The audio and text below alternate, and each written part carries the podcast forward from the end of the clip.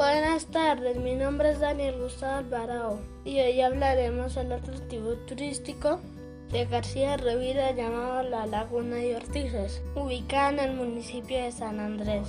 Mi papá nació en este municipio, nos hablará de ella. Papá, ¿dónde queda la Laguna de Ortices? La Laguna de Ortices es un corregimiento de San Andrés, Santander. ¿Cómo llegamos allá? La Laguna de Ortiz se encuentra ubicada a una hora de San Andrés por eh, vía terrestre.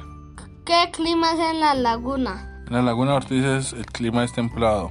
¿Qué se puede hacer en la laguna? En la Laguna de Ortiz se pueden hacer muchas, muchas actividades de turismo y, por ejemplo, ir a bañarse a la laguna o ir a visitar el cañón del Chicamocha. Papá, descríbeme cómo es la belleza de la Laguna de Ortices.